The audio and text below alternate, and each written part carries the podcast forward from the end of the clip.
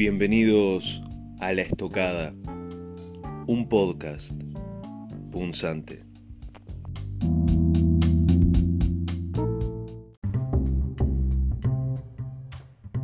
En este episodio de La Estocada no abordaremos temas coyunturales o temas que estén en la agenda pública, sino que vamos a tratar un tema un poco más complejo, histórico, con una perspectiva histórica, pero que está relacionado con eh, nuestro día a día.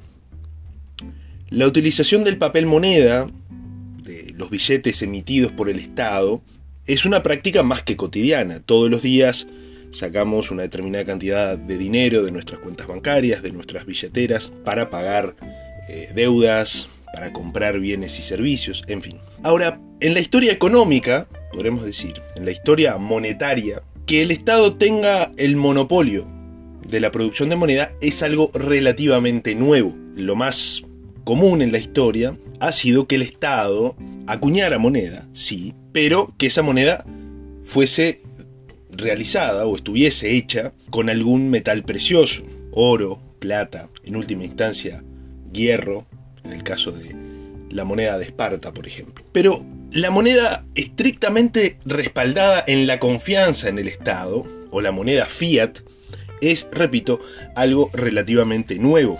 Y su padre, teórico y práctico, fue John Law, un comerciante y economista escocés que vivió a finales del siglo XVII y principios del siglo XVIII. Ahora bien, los peligros y los efectos desastrosos de la expansión monetaria artificialmente generada por la intervención estatal son históricamente conocidos. Sin embargo, pocos conocen a este personaje que recién nombré, John Law, que es, como les decía, el padre teórico del papel moneda emitido por el Estado sin respaldo metálico alguno, es decir, sin que existiese algún tipo de reserva de en oro o en plata que justificara o que respaldara o que garantizara la cantidad de papel moneda emitido.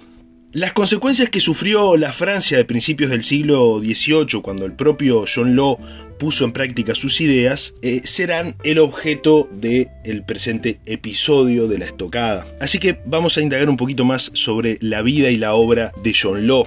La vida del padre teórico y práctico del papel moneda en Occidente es por demás peculiar. Hijo de un orfebre y banquero, Law nació en Edimburgo en abril de 1671. A la edad de 20 años se mudó a Londres, en donde estudió matemática, teoría del comercio y economía política. Tres años más tarde, en 1694, vivirá un suceso que marcará para siempre su vida. Lo asesina a un hombre debido a una intriga amorosa, en la cual él estaba involucrado, obviamente, y si bien le perdonan la vida, lo encarcelan en Londres, pero él logra escapar y huye a Holanda. Su estadía en la potencia comercial más grande de Europa en ese momento fue crucial para Lo, puesto que allí pudo conocer de primera mano el funcionamiento de los negocios bancarios y los negocios financieros y a su vez extraer las primeras ideas de su posterior sistema. Si bien Lo, como explica Eric Roll, fue más famoso por sus habilidades en los negocios que como economista, realizó algunas aportaciones relevantes en el campo de la teoría monetaria, y para comprender su pensamiento es necesario entender a la doctrina económica dominante en su época, es decir, el mercantilismo que no fue una doctrina coherente, sino más bien un conjunto de creencias, teorías y prácticas desarrolladas en Europa Occidental en el periodo que va aproximadamente desde 1450 hasta 1750. Y supone ese periodo de transición, digamos, entre la economía medieval y la fisiocracia, siendo su principal característica el presentar un pensamiento económico independiente de la moral religiosa. Sin perjuicio de la heterogeneidad de los mercantilistas, Gonard expone cinco rasgos característicos del mismo. Uno, creencia en la preeminencia de la riqueza monetaria,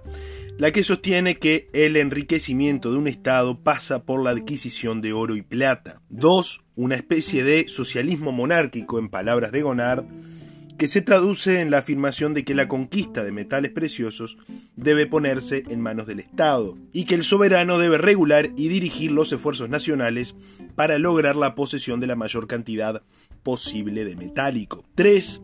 Especial énfasis en el mantenimiento de una balanza comercial favorable, la que puede lograrse tanto garantizando la explotación de las minas metálicas, opción no accesible para todas las naciones, como también favoreciendo la entrada de metales o impidiendo su salida. 4. La balanza comercial positiva debía lograrse mediante un fuerte intervencionismo en la industria y en el comercio local, de modo tal que se produzcan bienes baratos y se fomenten las exportaciones y se limiten las importaciones. 5. A nivel internacional, la consecuencia lógica del mercantilismo fue la proclamación de la oposición de los intereses nacionales entre sí, de manera tal que cuando gana una nación, la otra necesariamente pierde. Por lo tanto, es posible resumir al mercantilismo en una sola idea, la creencia de que la riqueza nacional y la cantidad de metálico son variables directamente proporcionales. Ahora bien, a principios del siglo XVII comenzó a surgir entre los mercantilistas la idea de emisión de monedas sin respaldo metálico, tal como lo demuestra Heckscher. Particularmente comenzaron a darse cuenta del funcionamiento de los bancos en el sistema económico y percibieron que la cantidad de créditos que concedían sobrepasaba la cantidad de metálico depositada en ellos. Esta idea fue claramente observada por Moon aproximadamente en 1620, al observar el funcionamiento de la banca italiana y afirmó que los italianos probaban de que se necesita poca moneda metálica para cubrir las necesidades de las transacciones domésticas. Paulatinamente comenzó a asentarse la idea de que podía dinamizarse la economía a través de la emisión bancaria, llegando hasta el extremo de un William Powter, quien en 1650 afirmó que una ilimitada emisión de notas de banco generaría un permanente aumento en la cantidad de todo tipo de bienes y una disminución de sus precios. La creación del Banco de Inglaterra en 1694 aumentó exponencialmente el fervor de los escritores que abogaban por un aumento de la cantidad de moneda circulante con respaldo en tierras y no en metales. Si bien estas ideas no tuvieron gran repercusión y varios pensadores continuaron confiando en el metal precioso como clave de la riqueza, el financiamiento de compañías comerciales con préstamos públicos que sus socios suscribían como capital marca una tendencia clara a favor de la preeminencia del crédito sobre el atesoramiento. Justamente fue John Law quien dio un golpe de timón a favor del mercantilismo de papel moneda, en palabras de Heckscher. Si bien compartía la idea mercantilista de la fuerza del dinero en la economía y la creencia en una gran cantidad de moneda para crear fuentes de trabajo, se apartó de la, de la identificación entre riqueza y moneda metálica, la que, como vimos, es el rasgo distintivo de la doctrina mercantilista. Su principal aporte fue el combate a la confianza en el excedente de exportaciones como el único medio posible para obtener una buena cantidad de dinero. Y en su lugar propuso la emisión de papel moneda, idea que, como vimos, fue planteada con anterioridad aunque con escaso éxito, demostrando de paso la inutilidad de las prohibiciones a la importación. Su punto de partida fue la afirmación de que Inglaterra nunca había tenido la cantidad suficiente de dinero como para emplear a la totalidad de su población y que sería deseable poder cubrir esa carencia sin tener que aumentar la cantidad de metálico circulante. La idea central de su proyecto consistía en la emisión de papel moneda respaldado en propiedades inmobiliarias, teniendo esta nueva forma de dinero virtudes que el metálico carecía, en particular la no pérdida de valor. No es ocioso resaltar que el pensamiento de Law se mantenía dentro del canon mercantilista, en la medida que defendía la idea de que el soberano debía acumular la mayor cantidad de metálico posible. Lo novedoso en su planteo fue su esperanza en que los billetes emitidos ocuparían el lugar de las monedas metálicas en los intercambios cotidianos de manera que el metálico se acumularía en las, en las arcas públicas. Como veremos a continuación, Lo logró llevar sus ideas a la práctica y los resultados distaron mucho de ser positivos.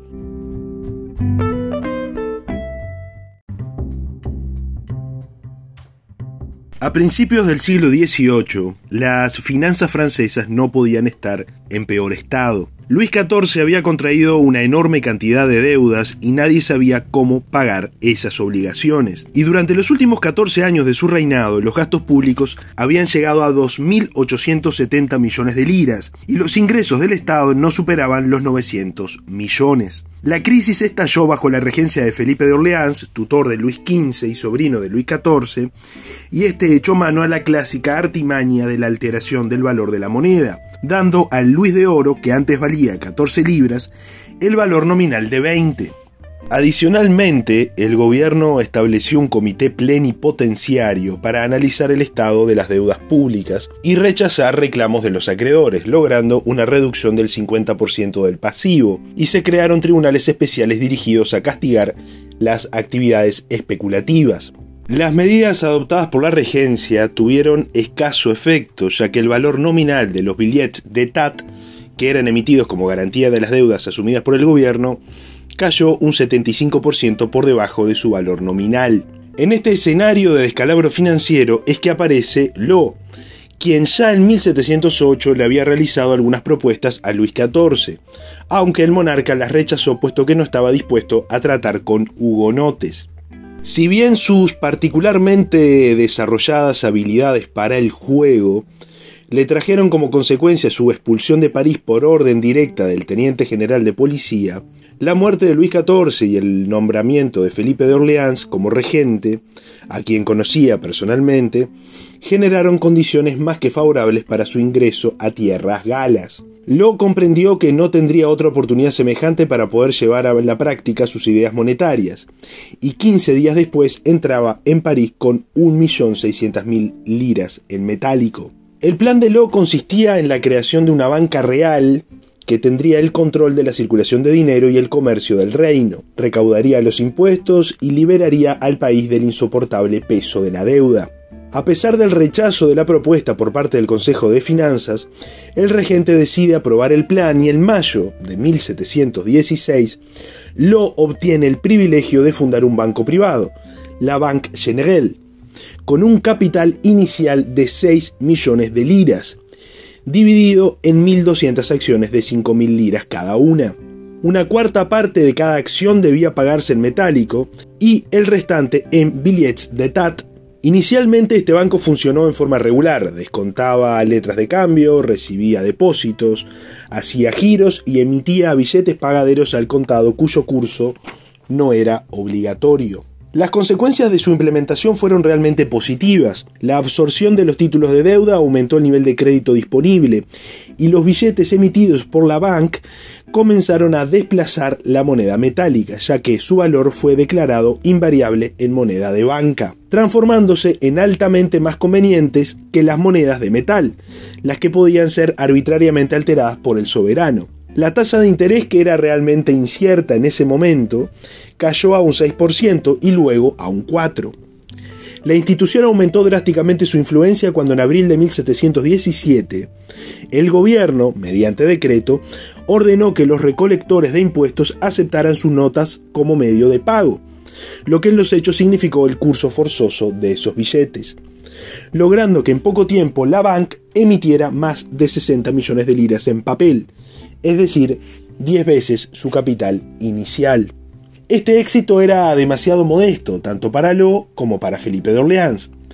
El primero deseaba ampliar su sistema y el segundo anhelaba eliminar de una vez por todas el endeudamiento de su reino. Las ambiciones de ambos conducirían a Francia al colapso económico, como consecuencia de una emisión desenfrenada de billetes y la creación de una burbuja especulativa montada sobre expectativas de retorno de ganancias imposibles de realizar. Más allá de lo pintoresco de la vida de Lo, inicialmente sus ideas sobre política monetaria arrojaron resultados positivos, mientras su Banque General estuvo cautelosamente alejada del Estado. Si bien es cierto que su banco privado nació con el objetivo de absorber los títulos de deuda emitidos por el gobierno francés y con ello aumentar su nivel de crédito, el Banco de Lo funcionó de manera perfectamente ortodoxa, como bien apunta Schumpeter, en la medida que realizaba operaciones de banco tradicionales como la emisión de notas, la recepción de depósitos pagables a demanda y el descuento de papeles comerciales. El descalabro comenzó cuando la institución fue intervenida por el Estado. Primeramente con la imposición del curso forzoso de sus billetes bancarios como medio para pagar impuestos. Decisión que, como vimos, trajo como consecuencia la emisión de billetes por una suma 10 veces mayor al capital inicial del banco. Pero el colapso del sistema de lo recién estaba gestándose. Poco tiempo después del edicto de 1717 que obligaba a pagar impuestos con billetes emitidos por la Banque Generale, lo toma la dirección de la Compañía del Mississippi, con el objetivo de formar un plan de negocios que le diera liquidez a las operaciones de su banco, ya que con el mismo, a diferencia del Banco de Inglaterra, carecía de uno.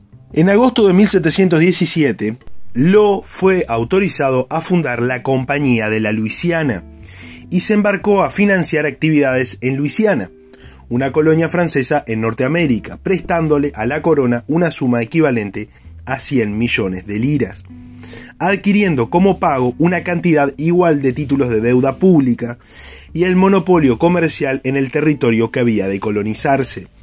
Esos 100 millones fueron divididos en 1.200 porciones de 5.000 liras cada una, un cuarto de su valor pagable en metálico y los tres quintos restantes en billets de TAT, la misma mecánica que utilizó Lo en su banco privado y se esperaba que el Estado pagara anualmente unas 3 millones de liras por concepto de intereses a la compañía. Afirma Max Weber que, cuando se analizan los planes de Lowe para extraer rendimientos de la despoblada Luisiana, hubiera sido preciso un siglo para que la región rentase en forma tal que permitiera una devolución del capital. Sin embargo, Lowe se creía capaz de realizar una empresa parecida a la de la Compañía de las Indias Orientales, olvidando las radicales diferencias culturales, geográficas y económicas existentes entre el sudeste asiático y la cuenca del Mississippi. Los números evidentemente no cerraban ni cerrarían. En diciembre de 1718, el banco privado de Lo fue declarado Banco Real y sus estatutos se modificaron radicalmente, aunque él se mantuvo como director de la nueva institución. El nuevo reglamento establecía que bastaba una orden del Real Consejo para aumentar en forma ilimitada la emisión de billetes, pudiendo estos ser pagados con la moneda de banca y también con liras tornesas, moneda que era objeto de profunda desconfianza por parte del pueblo francés, debido a las constantes adulteraciones realizadas por los monarcas en el pasado. Finalmente, el decreto real estableció que todas las transacciones mayores a 600 liras debían pagarse con billetes emitidos por el Banco Real. Y el transporte de metálico entre ciudades y sus alrededores fue prohibido, puesto que el anhelo de Lo era la eliminación del metálico circulante. Este nuevo banco entonces quedaba totalmente bajo el control gubernamental y se transformó en una simple casa de acuñación de papel moneda, alcanzando una emisión de 110 millones de libras. Mediante nuevos decretos, el gobierno concedió más privilegios a la compañía y al banco, y las acciones de la primera subieron tan rápidamente que su valor corriente llegó a ser 40 veces superior al inicial. En este momento Lo pensó que su objetivo de sustituir el metálico por papel moneda ya estaba cumplido y la emisión tanto de acciones como de billetes bancarios se disparó hasta alcanzar la demencial suma de 13 mil millones de liras en acciones y más de mil millones en billetes. A estas alturas la totalidad de la economía francesa estaba en manos de Lo sin embargo, el ambicioso escocés quería aún más poder y logró que en julio de 1719 el gobierno le otorgara la regalía monetaria, es decir, el monopolio de la acuñación y emisión de moneda, y el arriendo general de impuestos, confiándole por entero la suerte del Estado francés exigiendo como contrapartida la concesión de un préstamo a una tasa del 3% anual para pagar la deuda flotante del Estado y el pago de 5 millones de liras, las que fueron cubiertas con nueva emisión de acciones por parte de la compañía. Esta vez con un valor nominal de 500 liras, pero con una prima de otras 500 y una promesa de un rendimiento anual del 12%. Entonces el público comenzó a, entregarse a una especulación desenfrenada, en parte explicada por la ausencia de un sistema bolsístico racional en Francia. El primer año los dividendos pagados fueron del 200% y el valor de las acciones subió de 500 liras a 9.000 en poco tiempo. El furor del juego bursátil fue tal que el oro y la plata terminaron por ser desplazados por los billetes del banco, gracias a un decreto real por medio del cual se estableció que las acciones de la compañía solo podían ser abonadas con dichos billetes. En 1720 Lo consiguió ser nombrado controlador general de las finanzas y para conservar los favores en la corte repartió una enorme cantidad de valores entre los personajes más influyentes. El lujo hizo progresos increíbles, las fiestas y espectáculos eran algo realmente frecuente, y las casas se amueblaban con oro y plata, llegando a un punto tal de consumo que el gobierno, en febrero de 1720, mediante decreto, puso término al consumo de materiales preciosos, prohibió a los plateros vender o fabricar sillas, mesas, escritorios, espejos y cualquier otro instrumento semejante de oro o plata Francia vivía un momento de éxtasis especulativo y de amor por el papel moneda. Sin embargo, el colapso no tardó en llegar. A finales de 1719, el sistema de Lo ya estaba completo y en su mejor momento. El valor de las acciones de la compañía llegaban a 20.000 libras, 40 veces su valor nominal. Más allá del furor especulativo de los franceses, el retorno de dividendos anunciado o prometido por Lo era imposible de cubrir, debido a que los anunciados destinos de la compañía estaban muy lejos de ser una realidad. Recordemos que para cubrir las expectativas generadas por Lo era necesario al menos que transcurriera un siglo. El valor total de las acciones en circulación ascendía a 12 mil millones de libras y este volumen de valores exigía que las actividades de la compañía devolvieran al menos una ganancia de 600 millones de libras anuales para cubrir el 5% de dividendos al año, cuando en los hechos apenas podían cubrir el 5% del capital inicial de 1.677 millones de liras. Los especuladores más perpicaces comenzaron a vender sus acciones cuando se percataron de que el valor nominal era excesivamente superior al real y que los retornos de ganancias prometidos no estaban llegando. Comenzaron a intercambiar sus participaciones por cualquier tipo de bien que los salvase de la inminente bancarrota bienes raíces, joyas, metales, etc. Esta oferta de títulos y demanda de valores materiales comenzó a presionar el valor de las acciones de la compañía a la baja y rápidamente la oferta de títulos superó con creces a la demanda y el valor del papel comenzó a bajar. Ante esta desastrosa situación, Lo respondió con edictos cada vez más violentos, como la prohibición de pagar el metálico cuando la suma excediese las 300 liras, la obligación de pagar todas las letras de cambio con billetes del banco, la prohibición de poseer en numerario una suma mayor a 500 libras y la disposición de registros domiciliarios y confiscaciones. La propiedad privada había desaparecido. Adicionalmente, la fabricación de oro y plata y el uso de diamantes quedaron enteramente prohibidos. Se estableció el curso forzoso de los billetes en toda Francia y lo prometió un dividendo del 40% sobre el capital y gracias a ingeniosos y falaces panfletos restauró la confianza del público en las acciones, aunque las participaciones continuaron cayendo. La estocada final al sistema de Lowe vino con un edicto de marzo de 1720, por medio del cual se fijaba el precio de las acciones en 9.000 libras y obligaba al, al banco a comprarlas y venderlas por esa cantidad. La crisis se trasladó a las notas de banco, las que en ese momento superaban los 2.500 millones de libras en circulación y ante la falta de metálico circulante los precios comenzaron a subir rápidamente, generando un clima de confusión financiera.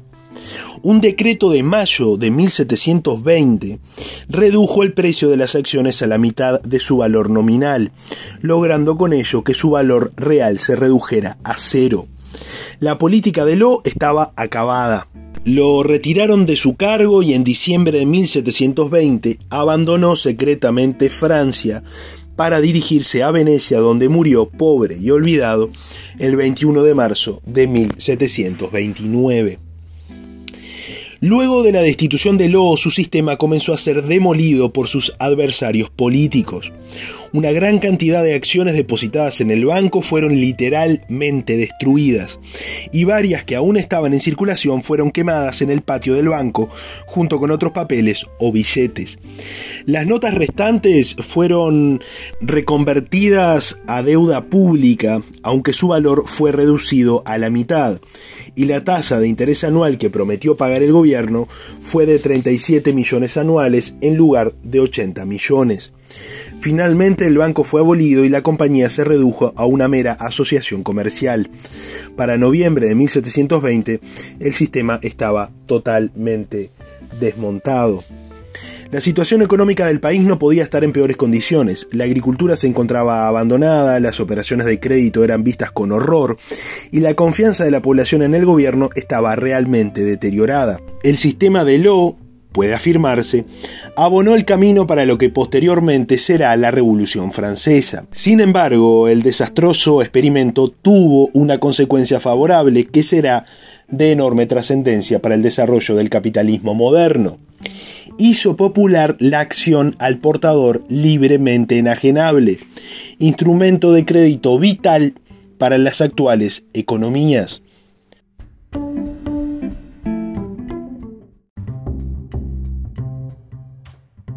El estudio y el conocimiento de la historia adquieren vital importancia para comprender y analizar nuestro presente. En tiempos de férreo control estatal sobre la moneda e intervencionismo en los tipos de cambio, la experiencia que vivieron los franceses bajo el mandato de Lo debería servirnos como lección. Los intereses de una monarquía decadente y endeudada hicieron que el gobierno francés no pensara dos veces antes de respaldar una aventura especulativa que, a cortísimo plazo arruinó a Francia. El sistema de Law es la prueba del 9 de los posibles efectos de la intervención estatal en la circulación monetaria.